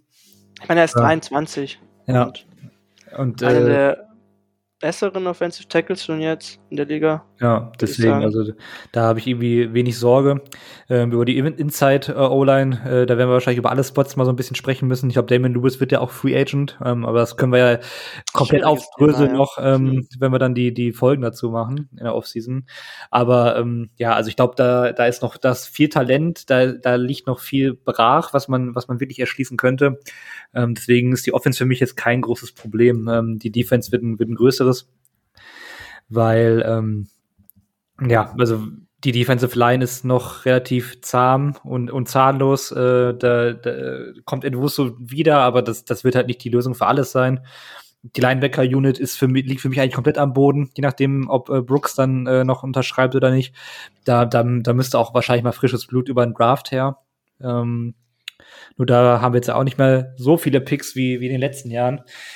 Und ähm, die Cornerback-Gruppe ist auf dem Papier ja eigentlich gar nicht so schlecht, aber äh, Trey Brown und Michael Jackson haben wir schon auch schon mal kurz drüber gesprochen. Das ist alles auch noch nicht so richtig das Wahre. Da fehlt wahrscheinlich mindestens mal ein Outside Corner. Die Entwicklung von Woolen jetzt im zweiten Jahr, die war echt nicht toll. Ähm, wenn man den wieder ein bisschen, ähm, ja, wie soll ich sagen, auf Schiene kriegt, dann, dann ist das äh, wahrscheinlich auch in Ordnung. Ähm, Witherspoon ist ja ein Spieler, der jetzt viel im, im, Slot gespielt hat, den ich aber auch durchaus aus Outside Corner sehe. Ich weiß nur nicht, ob er vielleicht im Slot sogar wertvoller ist. Also ähm, ja, also da, da, da sind jetzt von den drei genannten Positionsgruppen sind eigentlich in allen schon so gehörige Fragezeichen und dann reden wir noch nicht über die Safeties, die ja eigentlich auch nochmal eine Baustelle sind. Also ähm, die Defense zu fixen wird wahrscheinlich ein, ein ganz schöner Akt werden, weil ich glaube, da wird auch ein Koordinatorwechsel kommen müssen. Ja. Und das, also damit man vielleicht schematisch ein bisschen was ändert, ähm, dass man ähm, da ein bisschen, ein bisschen Leistung rauskriegt und dann wird man halt da am Personal schrauben müssen. Und ob das in einer Offseason so gelingt, das würde ich mal bezweifeln wollen. Same, same. Ja. Nee, finde ich eine sehr, sehr gute Zusammenfassung. Ähm, ich kann vielleicht nur sagen, dass ich äh, sportlich schon einen Tacken enttäuscht bin, weil ich glaube, gerade äh, wenn man aus einer Saison kommt, äh, in der man eben in die Playoffs gekommen ist und dann glaubt, sich verstärkt zu haben, äh, gerade äh, auf Receiver und, und äh, ja, eben auch auf Cornerback, ähm, ja, zwei, zwei wichtige Positionen im, im Draft in der ersten Runde. Und ich meine, Will, Witherspoon ist ja, ist ja eingeschlagen und, und JSN hatte ja jetzt auch eine bessere zweite Saisonhälfte. Ähm, aber dann eben trotzdem, äh, ja, am Ende das Resultat, die Playoffs verpasst zu haben, äh, auch mit so ein paar unnötigen Niederlagen, das, das schmerzt dann schon so ein bisschen. Ähm, ja, es ist jetzt nicht so, nicht so ärgerlich, wie ich es gedacht hätte, weil Henry, du hast ja auch schon gesagt, äh, durch die, die Niederlage gegen die Steelers hat man es ja schon aus der eigenen Hand ähm, gegeben und äh, ja, dann hat man sich schon so ein bisschen drauf einstellen können, aber so retrospektiv würde ich trotzdem sagen, ich hatte vor der Saison schon damit gerechnet, dass, dass wir in die Playoffs kommen, dass wir vielleicht auch ein bisschen, vielleicht auch mal ein Spiel gewinnen in den Playoffs, also irgendwie vielleicht mal in die Divisional Round irgendwie vorrücken. Ähm, ist jetzt so nicht passiert, aber ähm, ja, man muss sich immer so ein bisschen äh, besinnen, das ist immer noch ein Rebuild. Ähm, wir haben äh, vor zwei Jahren unseren, äh, ja, vor anderthalb Jahren unseren Franchise Quarterback abgegeben und ähm, ja, eigentlich äh, sind wir auf einem ganz guten Weg, würde ich sagen. Aber einmal eine, eine, Frage an euch jetzt kurz. Welches Franchise würdet ihr optimistischer für die nächsten fünf Jahre sehen? Die Bears oder die Seahawks? Das ist halt ist schwierig zu sagen, weil bei den Bears ja völlig ähm, ähm, unklar ist, was sie jetzt machen. Also was, was Also was wenn sie jetzt zum Beispiel einen Quarterback an 1 nehmen. Der Outlook wird sich für mich nicht ähm, groß ändern, ob sie jetzt einen Quarterback nehmen oder ob sie wirklich runtertraden mit Fields weitermachen und dafür Marvin Harrison zum Beispiel nehmen. Ne? Das, das sind dann Nee, für ich, mich. ich sehe es halt, ich, ich frage das halt nur, weil, Ja. weil ich jetzt gerade nicht mehr, also klar, äh, wir sind jetzt irgendwie in diesem zweiten Rebuild-Jahr gewesen und ja, das kann man damit entschuldigen, aber ich sehe halt nicht, dass wir jetzt noch großartig die Ressourcen für die nächste, äh, für die nächsten zwei, drei Off-Seasons haben, um, um es irgendwie nachhaltig zu verstärken. Also Hm. ich sehe nicht, wie wir uns auf Quarterback großartig, also da sind wir einfach nicht in Reichweite, um einen Top-Quarterback zu bekommen. Äh, Muss man im haben Jahr vielleicht auch kaum gar nicht. Cap Space, wir haben eine Defense, die ja ähm, eine mittlere bis große Großbaustelle ist, äh, eine Offense, die eigentlich ja ähm, Talent hat und eigentlich auch in Ordnung ist, aber äh, ich sehe halt nicht, wie wir uns da mit unseren Ressourcen für die nächsten Jahre ja, also wie gesagt, Cap steigern Space können. ist, ist ein, ist ein ich sehe halt mehr Potenzial dann wirklich in Sachen Coaching, was großartig zu verändern, was jetzt halt wahrscheinlich nicht passieren wird. Äh, also dieser Also Headcoach-Wechsel, den wird es ja nicht geben. Und ich meine, Coordinator-Wechsel, die hatten wir jetzt die letzten drei, vier Jahre, fast jedes Jahr.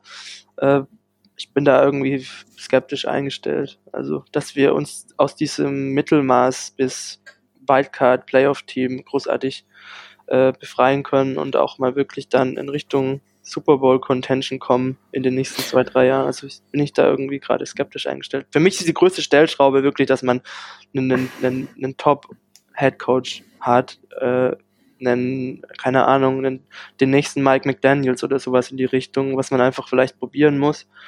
Äh, aber jetzt so am Kader mit den Ressourcen äh, großartig den nächsten Schritt zu machen, weiß ich nicht. Also muss man sich halt darauf verlassen, dass dann die jungen Spieler, und das ist glaube ich auch ein Grund, warum man diese Saison so inkonstant war, dass diese jungen Spieler halt einfach äh, intrinsisch inkonstant sind, generell, ähm, ja, dass die sich halt äh, steigern und wir dann so mehr äh, einen besseren Output auf den Platz kriegen, falls wir jetzt mit den gleichen Coaches weitermachen. Ja, ist fair. Also ähm, ich, ich weiß, was du meinst, weil die Seahawks sind ja nun wirklich schon eine, eine ganze Weile in diesem, ähm, in Sumpf. diesem Mittelfeld, in diesem, in diesem Sumpf, in diesem Wildcard-Sumpf, knapp rein, knapp raus, spätestens Divisional Round ist Die dann Mike, Schluss. die Mike McTomlin und Pete Carroll Area der Liga. Ja, ja, absolut. Ähm, und äh, klar, wenn du jetzt Fan von irgendwie den New York Jets bist, dann denkst du auch so, ja, was ist das denn hier für, ein- für ein Meckern auf einem hohen Niveau? Aber ähm, äh, dass, dass da manche Franchises so komplett in den, in den Müll gewirtschaftet werden, können wir ja auch nichts für. Also ähm, das ist halt, in der NFL versuchst du immer irgendwie äh, ganz oben anzugreifen, weil es gibt keinen Preis für, für Platz sechs oder sieben oder acht. Es gibt keine NFL Europa League oder Conference League oder was auch immer, sondern ja, ist halt ne, Phrasenschwein. Aber ähm, ich glaube, weil du, weil du die Ressourcen angesprochen hast, wir haben es ja eben schon ein bisschen angesprochen oder ein bisschen durchgerechnet, also äh, wenn du da ein paar Cuts machst und ein paar Umstrukturierungen, hast du ganz schnell mal eben 40 Millionen Cap Space äh, zusammen. Das ist ähm, ja, wird jetzt kein absolutes Hexenwerk sein. Und damit kannst du auf jeden Fall schon ein bisschen was machen und, und gerade die Position verstärken, die, die dringend ähm, ja, bei den Seahawks äh, gefixt werden müssen. Und das ist für mich äh, ja in erster Linie Linebacker. Ähm, das ist für mich auch ein vernünftiger zweiter Outside Corner und ich bete dafür, dass Woolen jetzt äh, wieder eine gute dritte Saison hat, so ein bisschen den Shaquille Griffin Weg, der auch sehr gut als Rookie war, dann äh, grausige zweite Saison, aber dann im dritten Jahr ging es ja wieder bergauf. Ähm, und ansonsten brauchst du echt endlich mal ein bisschen äh, Power im Pass Rush und nicht immer nur irgendwie so ein so einen hohen Zweitrunden-Pick da äh, reinschallern und hoffen, dass es irgendwie was was bringt und dass du vielleicht irgendwen gefunden hast, der da durch die erste Runde gefallen ist, sondern vielleicht auch mal in der Free Agency dann ähm, ein bisschen bisschen Geld in die Hand nehmen äh, oder auch den First-Round-Pick durchaus mal in Erwägung ziehen für einen Edge-Rusher. Würde ich jetzt auch nicht ähm, ganz so schlecht finden. Also sind auf jeden Fall ein paar Baustellen, die die es anzugehen gilt, aber so schlimm sieht's jetzt um die ähm, um die Ressourcen nicht aus. Und ja, wir haben keinen Zweitrunden-Pick mehr, aber dafür haben wir noch einen zweiten Drittrunden-Pick. Ähm, das, ne? wir Also, haben halt sieben Picks nächstes Jahr. Es ist nicht so, dass wir, ähm, wir hatten hier Saisons, da haben wir drei Picks gehabt. Ne? ja. Also wir haben schon noch äh, was, womit man nachlegen kann. Vor allem, ähm, weiß nicht, die zwei Drittrunden-Picks, die könnten eigentlich schon noch recht wichtig werden dann im nächsten Draft. Und, Das schreit nach zwei Linebackern, finde ich. und danach kannst du halt, äh, dann musst du halt da versuchen, irgendwie noch die Tiefe zu kriegen. Ähm, dann sind natürlich solche Ausfälle wie jetzt beispielsweise, ähm, ich, wir haben ja noch gar nichts von Mike Morris gesehen, der eigentlich ähm, ich glaube, ein ziemlich guter Fit, zumindest ähm, für diese 3-4-Defense ist. Äh, ich weiß jetzt nicht, man hat ihn halt nicht in der NFL auf dem Feld gesehen, aber der, der ist halt diese, dieser ähm, dieser perfekte Hybrid. Also ich glaube, aus den eigenen Reihen muss halt noch mehr kommen. Äh, wir haben ja gerade schon so ein bisschen gesprochen, also ich finde die Ressourcen nicht so begrenzt und die Seahawks sind aktuell das fünft äh, Team in der Liga. Also ähm, das ist vielleicht auch so ein bisschen ähm, diese, diese, diese Geschichte der Saison, diese Inkonstanz, die kommt vielleicht auch dadurch, die, diese Unerfahrenheit und diese Jünger des Kaders, die ähm, dieses Jahr vielleicht einfach noch nicht einschlägt, aber da äh, die, äh, noch für mich ziemlich viel Potenzial eigentlich im, im Kader selbst liegt. Jetzt, wie gesagt, nicht auf allen Positionen. Ja, wir haben Frage. halt wir haben halt, wir haben halt noch genug Baustellen, aber wir haben auch genug Spieler, die noch jung sind. Ähm, wir, wir reden hier jetzt ähm, öfter über Woolen, beispielsweise über Cross und so weiter. Das sind alles noch Spieler, die ja noch äh, eigentlich mitten in der Entwicklung ähm, stehen und die einfach konstanter werden, hoffen wir es zumindest, jetzt mit einer noch weiteren NFL-Saison. Ähm, also ähm, da, da ist für mich das Steigerungspotenzial dann vor allem auf der defensiven Seite ein, ein neuer, neuer Defense-Coordinator. Ich habe jetzt sogar in den letzten Tagen öfter mal gelesen, dass manche Leute jetzt auf einmal Ken Norton Jr. vermissen, weil der damals mit äh, Trey Flowers oh. und Tedrick Thompson arbeiten musste, wo ich dachte, okay, den Punkt gebe ich denen, aber das finde ich jetzt auch ein bisschen weit hergeholt. Aber ähm, da, da bräuchte man dann vielleicht auch mal äh, neuen, neuen Input. Aber Vielleicht, ja, ich wollte gerade sagen, endlich mal ein bisschen frisches Blut. Ja. Da haben wir ja auch schon. Und abgesehen davon, also ich meine, ich kann jeden, ich äh, finde die Punkte total fair, dass man sagt, dass man vielleicht jetzt ein, äh, mit einem neuen Headcoach das nochmal komplett äh, machen ähm, will und ähm, einen neuen Coaching-Staff installieren und damit vielleicht noch mal ähm, mehr aus dem Kader rausholt. Ich finde es aber als auch nicht, also ich, ich werde jetzt hier kein Pamphlet für, für Pete Cabell verfassen, aber äh, das Pamphlet. Aber schon. Äh, die, nee, äh, nee, aber die letzten zwei, zwei Off-Seasons waren ja rein aus Front Office-Sicht, aus äh, meiner Sicht zumindest, ziemlich gut. Und ähm, dass ja. man ihm jetzt den, den dritten Jahr des Rebuilds beispielsweise nicht geben würde, um da wirklich eine Steigerung. Wir müssen dann nicht nächstes Jahr in den Super Bowl kommen, aber dass man wirklich auf dem Feld zum Beispiel eine bessere Konstanz sieht, ähm, einfach ähm, schlechte Gegner auch wirklich einfach klar schlägt, außer den New York Giants. Dieses Jahr ist es halt nicht äh, klar passiert. Und dass man halt beispielsweise in diesen Aufeinandertreffen gegen die 49ers zumindest mal wieder ein bisschen mehr in Schlagweite ist. Und das ist dann für mich eine Entwicklung, die man dann in dem Jahr sehen muss, auf jeden Fall. Ähm, und dann kann man ja immer noch sehen, was man 25 macht. Aber ähm, das ist halt für mich das, äh, dass man unter anderem Pete Carroll auch dieses dritte Jahr nochmal gibt mit den jungen Spielern und ja. dann zu sehen, wie das äh, dann alles vielleicht hoffentlich ineinander greift. Aber, Aber das, was man halt, was man halt in LA zum Beispiel sieht, ist, dass da der Coaching-Staff und vor der Saison hatte die keiner da gesehen, muss ich jetzt stehen. Viel mehr aus mhm. so einem Kader, der eigentlich wesentlich, also ich hätte ihn als nicht, nicht so talentiert wie den der Seahawks eingeschätzt und der ist auch recht junger Kader, gerade in der Defense, wesentlich mehr rausgeholt halt als Aber die Rams haben doch gefühlt diese Saison genau das gleiche wie, wie die Seahawks letzte Saison. Also niemand hat damit gerechnet, du hattest eine, du hattest einen, einen, einen relativ alten Quarterback und sonst ein, ein junges Team. Also ich, ich finde, man sieht schon einige Parallelen. Also ich finde, die Rams haben diese Saison äh, ne, sind die haben übrigens vielleicht ein bisschen konstanter, aber Point Differential von über 90 im Vergleich zu den Seahawks. Ja. Also, ja, was hatten die Seahawks letztes Jahr bestimmt auch mehr als dieses Jahr. Also ja, die hatten ein leicht positives, aber ja, ja deswegen also das ist dann immer so ein bisschen äh, Spiel mit der Erwartungshaltung und äh, dann müssen die ähm, Rams jetzt auch erstmal ein Playoff-Spiel gewinnen. dann, dann kann man vielleicht, und das geht halt, ich glaube, ich glaub, die spielen gegen die Buccaneers, wenn ich mich jetzt nicht irre, ne?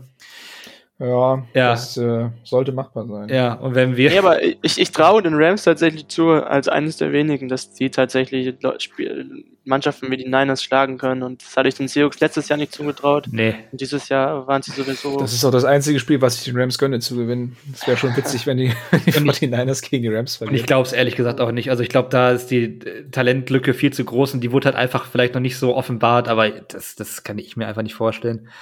Ja. Ähm, nee, also ich glaube, vielleicht sollte die Playoffs dann äh, erstmal sehen. Und ich habe irgendwie das Gefühl, dass die Rams da so ein bisschen, ähm, ja, so ein bisschen, weiß nicht, die, die wurden mir auch zu schlecht gemacht für, für das, was sie dann am Ende waren. Weil ähm, im Endeffekt hat, hatten, hatten die immer diesen Kader mit den, mit den äh, absoluten Cornerstones und äh, den ja, haben sie ja in, das, im großen also das war schon. Noch wenn man vor der Saison drauf geguckt hat, ja. hattest du da drei, vier Stars und ansonsten hattest du wirklich nur No-Names. Also auch Puka Nakua, so gut wie der jetzt spielt, aber also das, ne? Ja, du kanntest da ja kein Schwein. Also ja. du hast, also ich habe mir ne, in so Vorschau-Podcasts habe ich mir da die Namen angeguckt mhm. und also ja, das ist schon, das ist schon, schon, schon nicht schlecht, aber jetzt beispielsweise auf Quarterback haben sie halt finde ich eine, eine ja, ist, ist er ein, ist er ein Gino Range oder ist er besser? Und ich glaube, das, ist, das ist halt ist schon besser. Das ist halt, das ist halt schon, das ist halt schon ein, ein großer Hebel dann einfach in der NFL. Ja. Ne? So und ähm, noch zur Berichtigung, die spielen gegen die Lions und wenn die jetzt in, in Detroit sind, das erste Playoff-Spiel der Lions nach wie vielen Jahren äh, zu Hause? Und dann kommen sie da unter die Räder, dann weiß ich schon, wie die Overreactions nämlich dann äh, nächsten Montag irgendwie aussehen werden. Aber wie geil, oder? Also du, wirklich Lions gegen, gegen Rams, diese, der, der, der Trade vor, vor ein paar Jahren, ja. Goff gegen Stafford, das wird jetzt nochmal wieder, wieder aufge, äh, aufgewärmt. Dann hast du McCarthy gegen mhm. die Packers, ist ja auch genial. Also die NFL-Skriptschreiber haben da wirklich äh, dieses ja, Jahr einen sehr guten Arbeit Job gemacht. Geleistet. Ja. ja, ich bin aber echt mal gespannt, wie wir dann über die Rams sprechen, wenn die jetzt äh, in äh, Detroit unter die Räder kommen sollten, falls es passiert. Weil dann sagen, dann, dann, dann redet man auch nicht mehr so positiv darüber, weil äh, ja, man ist ja hier in der, in der Wildcard direkt rausgeflogen und äh, ja, aber das, aber wenn du vor der Saison den Rams-Fans ja, gesagt hättest, ja, ey, er fliegt ja. in der Wildcard raus, hätten sie mit Kusshand genommen. Also, das ist, glaube ich, immer noch eine, eine, wäre immer noch eine erfolgreiche Saison. Ja, ich, aber komm, wir, wir, wir reden Ja, ich weiß auch, ich weiß, ich weiß nicht, ob Seahawks Twitter dann so äh, damit okay wäre, wenn die Erwartungshaltung so war und man fliegt dann ähm, in der Wildcard raus und sagt so, ja, hätten wir ja nicht erwartet oder so. Wenn wir jetzt reingekommen wären, dann hätten wir auch gesagt, ja, man muss ja mindestens ein Spiel gewinnen. Also das. Na, aber so war es ja letztes Jahr. Ja. Und ich habe jetzt niemanden gesehen, der danach gesagt hat, boah, gegen die 49ers hätten wir aber gewinnen müssen. also ja. da war, nachdem sie in der ersten Halbzeit geführt haben, äh, war da Highlife in Tüten und oh mein Gott, was passiert hier? Und dann kam man so langsam so, ja, gut, okay, ja, ich merke ja, wir sind schlecht. Ja, okay, reicht jetzt. Also, Nicht mehr draufhauen. ja, aber au, au. Nein. also, ich glaube, ähm, wir, wir verlieren uns hier ein bisschen. Haben ja auch die Stunde schon geknackt. Warum auch nicht? Und ähm, brauchen ja auch noch ein bisschen, ähm, bisschen Futter für die Offseason. Äh, denn äh, ja, da wollen wir jetzt zu kommen und äh, euch so ein bisschen erzählen, was wir so geplant haben. Two-Minute Warning, was sonst noch wichtig ist. Ja, eigentlich hatten wir hier stehen Recap zu Offense und Defense, aber ich überlege gerade, macht das überhaupt Sinn? Weil wir haben jetzt schon eigentlich alles so oft durchgekaut. ähm, wie wäre es mit einer spontanen äh, Umplanung? Nein, also wir werden auf jeden Fall nochmal drüber nachdenken, ob, ob sich das da lohnt, nochmal äh, das Ganze zu wiederholen oder ob wir einfach irgendwie so einen entspannten Mailback äh, zum Beispiel machen äh, zum Saisonende. Da könnt ihr nochmal alle, alle Fragen äh, an uns stellen, ob das jetzt Vertragssituation ist, ob das zu Erwartungshaltung ist, ob das zu Personalien ist, ob es zu alternden Spielern ist. Ich glaube, ähm, das ist ein bisschen abwechslungsreicher, als äh, wenn ihr von uns hier zum achten Mal mhm. den gleichen äh, aufgewärmten Kram hört. Aber wie gesagt, ähm, starten wir, glaube ich, nochmal drüber. Was es auf jeden Fall geben wird, ist äh, wie immer die Free Agent Folge oder mehrere Free Agency Folgen. Äh, zum einen natürlich mit unseren hauseigenen Free Agents. Ähm, wer wird gehen? Äh, wer bleibt bei uns? Und natürlich dann auch, ähm, wen holen die Seahawks möglicherweise von außen ähm, ja, nach Seattle. Äh, wir wollen versuchen, ein paar Gäste reinzuholen. Das ähm, wäre auf jeden Fall eine schöne Sache ähm, aus dem Football-Universum. Und natürlich, Tobi scharf schon mit den Hufen. Die Draft-Folgen äh, dürfen natürlich auch dieses Jahr nicht fehlen. Ähm, an dieser Stelle natürlich auch nochmal herzlichen Glückwunsch, Tobi, ne? als, als Michigan-Believer. Wir haben natürlich eben schon ein bisschen drüber geschnackt, aber jetzt auch nochmal offiziell hier on air. Äh, die Michigan Wolverines sind College Champion und ähm, Tobi hat sehr wenig geschlafen. Ja, ich habe sehr wenig geschlafen. Ich habe es äh, live geguckt, weil ähm, ja, Real Life äh, bei so einem Spiel dann immer so ein bisschen kritisch ist und ähm, ja, hat sich aber auf jeden Fall gelohnt. Es war so ein bisschen, äh, ja, Super Bowl Light will ich gar nicht sagen, weil die Freude war dann doch sehr groß. Ähm, aber es war sehr cool, mal so ein, so ein Titelgewinn beim Football, der dann noch mal ein bisschen was anderes ist, ähm, mal mitzuerleben quasi. Ähm, ja, also war eine rundum runde Sache ich weiß, damit macht man sich, also ich glaube, hier in Deutschland ist es noch nicht so äh, vertreten, dass denn äh, auch die Seattle-Fans vermehrt dann äh, Washington Huskies-Fans sind, aber was ich so bei Seahawks Twitter aus den Staaten so gelesen habe, die waren alle schon äh, ziemlich mad. ich kann es auch verstehen, äh, aber ähm, nee, also war, war sehr cool. Ähm, dann äh, das Ergebnis ein bisschen zu hoch am Ende, aber ähm, ja, eine sehr gelungene Saison, 15 zu 0. Ähm, davon äh, kann die NFL und auch die Seahawks nur träumen. Ähm, war schön, war äh, nach den ganzen äh, Seahawks-Jahren, die ja dann äh, immer irgendwie mit einem Scheitern dann geendet sind, dann mal schön, dass man wirklich mal das ganz große Ding geholt hat. Ja, ja ähm, sorry, Grüße gehen raus an Mario Klokov, Ex-Podcaster, der ja auch großer Fan der Huskies ist. Ja. Aber zum Draft, zu den Folgen, wo wir gerade so ein bisschen mit dem Thema College Football sind, äh, bisschen, also leicht umstrukturiert. Äh, äh für Gewohnheitstiere wird es keine großen äh, Unterschiede geben. Es sei denn, wir haben ein paar Autisten noch in der Hörerschaft. Aber ähm, wir haben die Vorschau, die Vorschau werden wir so ein bisschen splitten. Ähm, wir haben ja Quarterbacks und Offense-Defense gesplittet. Mit, daraus machen wir jetzt drei Folgen, dass wir eine Folge für die Quarterbacks haben, eine für die Offense, eine für die Defense. Das ähm, wird wahrscheinlich trotzdem alles wieder sehr lang werden, aber das entstackt das Ganze so ein bisschen. Man kann eventuell auf den einen oder anderen Spieler noch mal ein bisschen genauer gucken. Ähm, ist dann vielleicht in, in ja, mehr oder weniger kleineren Happen oder äh, Folgen, die ein bisschen mit Abstand kommen, ein bisschen besser für den Hörgenuss, äh, hoffen wir uns zumindest. Und dann nach dem Draft die Besprechung des Drafts und den Draft-Picks der Seahawks äh, wie gewohnt. Das ist dann die alljährliche Quarterback-Folge, nur damit die Seahawks am Ende wieder keinen nehmen. Ja, aber ähm, ich glaube, das, das wird weiter ein Thema bleiben. Ähm, vielleicht auch ja. eher in den mittleren Runden. Das, da da wäre ich halt, ähm, kann ich schon mal vorab sagen, total für, dass man da jetzt endlich mal ähm, ja, äh, vielleicht mal einen, äh, einen, frischen Spieler dazu holt, den man entwickeln kann, äh, oder äh, gehen wir ins dritte Jahr mit Drew Lock, man weiß es nicht, äh, aber ja. Nee, wir brauchen auch mal einen Brock Purdy, mit dem wir dann ganz NFL-Twitter äh, nerven können. Und unseren eigenen MVP. Äh, ich hoffe, dass unser MVP-Pamphlet starten. Ich hoffe, dass wir als Fanclub oder auch als äh, Anhängerschaft äh, der Seahawks nicht in diese Lage kommen, dass wir mal so unglaublich nervig werden. Aber beide ist wahrscheinlich nicht. Grüß an Lars. Ja, nee, es gibt ja immer eine Ausnahme, aber ähm, das war eine der Debatten der Saison, die hätten nicht in dieser Form sein müssen. Grüße an Manuel Gräfe. Grüße an Manuel Gräfe. ich auf diesem Weg, er blockt mich. ja, ich. Nicht vom Galgen. Oh Mann. Nee, aber genau, jetzt habt ihr zumindest schon mal so einen kleinen, ähm, eine kleine Vorstellung, worauf ihr euch so freuen dürft. Aber ja, jetzt kommt natürlich erstmal die, jetzt kommen die Playoffs und obwohl die Seahawks nicht mehr dabei sind, ich habe ich hab Bock, ähm, Henry und, und ich, wir haben schon ein bisschen drüber Oh, Ravens. Wir, wir, wir werden wohl beide tatsächlich die, den Ravens die Daumen drücken. Tobi, für wen, für wen drückst du die Daumen? Also ich habe ja so ein bisschen Sympathien zu den Texans aufgebaut. Ähm, ja, das ist natürlich jetzt mein Team in der, in der AFC, aber ja. ich denke auch, dass das äh, ja natürlich von kurzer Dauer sein wird. Ähm, aber äh, nee. ja, gegen die Browns, Mensch, das wird auch ein geiles Spiel. Ey. Joe Flacco gegen CJ Stroud. Wer hätte das das gedacht. Stroud's Rookie so. Season, ähm, vielleicht, also das ist Wahnsinn. Also da, das wäre dann in der äh, AFC mein Team, ähm, in der NFC. Ja, finde ich es da irgendwie alle nicht so prickelnd. Das ist schon die Lions, oder? Ja, schon die Lions. Ja, ja, ja safe Lions. Mit unserem Deutschen. Also, ja, ich habe Dan Campbell. Ich habe minimale Sympathien für die Cowboys, aber es ist auch nur, weil ein Freund Cowboys-Fan ist und nicht unbedingt wegen Jerry Jones oder gewissen äh, Gebaren dieser, dieser, dieses Americas-Team-Kacke da. Ah. Aber das ist, äh, der sind die Lions von der Sympathie schon deutlich drüber. Ja. Hätten wir das geklärt und ähm, auch weil sie uns ja. letztes Jahr den, den ja. Playoff-Einzug geschenkt haben. Ne? Eines der wenigen Regular Season Spiele, die nicht Seahawks waren, die ich einfach Real Life am nächsten Tag geguckt habe. Ja. Danke, Lions. Danke, Lions. Das, das war es soweit von uns, aber ihr bekommt gleich noch äh, einen kleinen Werbeblock hier eingeschoben. Keine Sorge, es ist ähm, ja keine, keine Partnerschaft, die wir hier irgendwie eingegangen sind, sondern wir machen Werbung wieder für den guten Zweck. Äh, der German Charity Bowl lädt mal wieder ein. Und äh, dieses Mal ist es ein Playoff-Tippspiel. Und äh, ja, ihr könnt ein paar, äh, paar schöne Sachen gewinnen, aber ähm, das wird euch gleich ähm, der liebe Björn noch erzählen. Von daher, ähm, ja, verabschieden wir uns schon mal.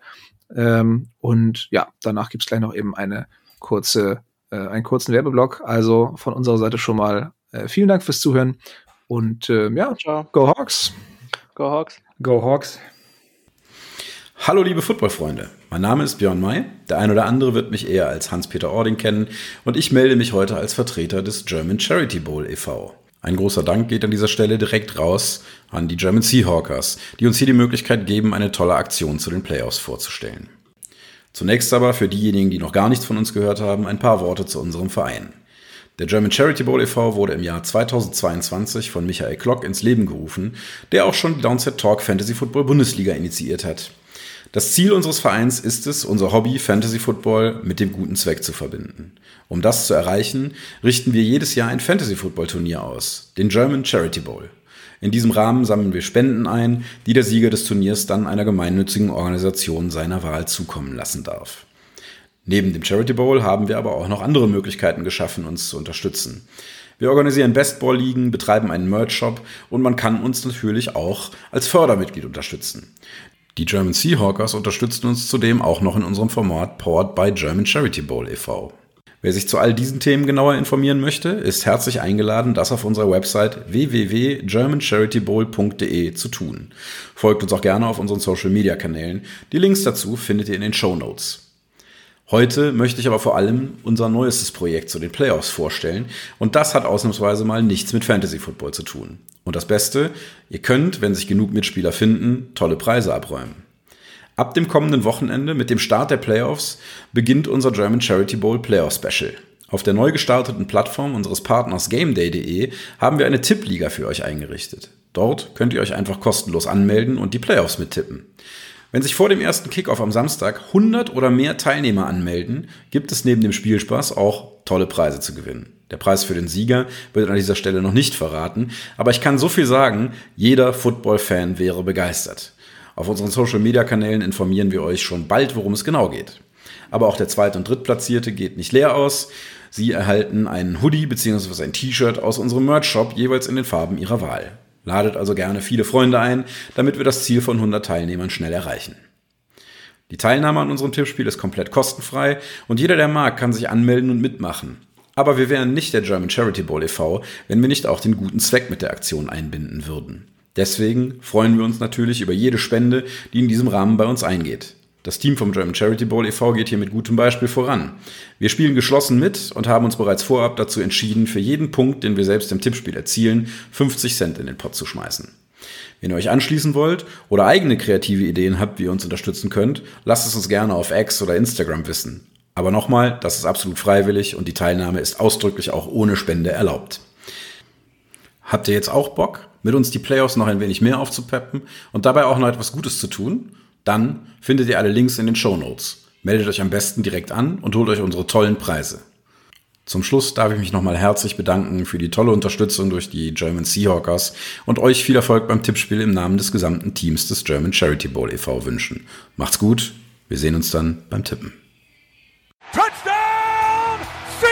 Weitere Infos zu den German Seahawkers gibt's natürlich auch auf unserer Website unter germanseahawkers.com.